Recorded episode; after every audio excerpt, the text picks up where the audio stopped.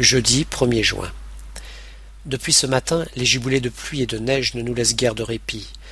Il va être très difficile de se lancer dans une grande balade, d'autant que la température a fortement baissé. Nous tentons finalement une sortie en fin de matinée en direction du cap de l'Antares, qui sépare notre vallée de celle de la Hébé. Tant que nous restons secs, ça peut aller, mais une fois que la pluie a traversé notre anorak, nous sommes transis de froid. Nous décidons d'écourter la balade pour regagner l'Arbec afin de sécher nos affaires pour le lendemain. Partie de Scrabble pour terminer la soirée avant l'extinction des feux. Vendredi 2 juin. La neige tombée pendant la nuit a blanchi toutes les cimes autour de nous. Le soleil levant inonde de ses rayons obliques les plus hauts sommets qui nous renvoient une clarté diffuse. Le spectacle est fantastique. Ce signe annonciateur de beau temps nous incite à prendre la route de la vallée de la. Par chance, le soleil nous a accompagnés durant toute la balade, et malgré le froid sec qui nous glaçait le visage, nous ne sommes rentrés qu'en toute fin d'après-midi, d'autant plus que le parcours, qui se termine par une très longue descente, ne requiert pas de gros efforts. Une fois rentrés dans l'Arbec, nous avons au fait de nous réchauffer autour du poêle que nous n'hésitons pas à pousser un peu plus que de coutume. Francis nous régale encore avec une recette de son cru, crêpes garnies d'une préparation à base de saumon, crevettes, filets de julienne, le tout lié par une sauce béchamel onctueuse. Un repas princier. Samedi 3 juin.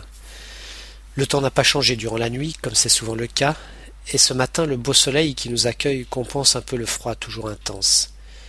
Cela ne nous empêche pas de partir en direction de l'ouest de la baie américaine, visiter le village des Fauquiers, vestige de l'époque des Fauquiers du XIXe siècle. Les fondations de quelques maisons y sont encore visibles, ainsi qu'un fourneau englobant un chaudron, autrefois utilisé pour la fonte de la graisse d'éléphants de mer. Les phoquiers venaient chasser les éléphants de mer pour leur graisse et les otaries pour leur fourrure. C'est le seul endroit de l'île où il subsiste des restes de leur construction.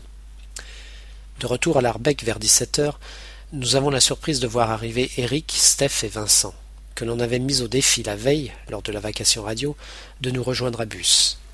Ce fut une soirée exceptionnelle, autour d'un bon repas. L'alcool aidant, nous sommes partis dans des crises de fou rire, les défis les plus fous, tels sortir en pleine nuit, juste vêtu d'un jean et d'un t-shirt, alors que la température avoisinait zéro degré, pour saluer les éléphants de mer qui dormaient paisiblement sur la plage. Dimanche 4 juin. Le réveil a été évidemment un peu difficile, et nous ne sommes prêts à rentrer sur la base que vers 13h30. Retour tout à fait tranquille. De toute façon, avec les abus de la soirée précédente, nous n'avons pas la force ni l'envie d'ailleurs de forcer l'allure. La soirée qui nous attend sera beaucoup plus tranquille. Il s'agira de visionner les films que nous avons faits et de couper certains passages dont nous n'avons plus souvenir et dans lesquels nous ne nous montrons pas forcément à notre avantage. Mais en y repensant, c'était vraiment une grande soirée.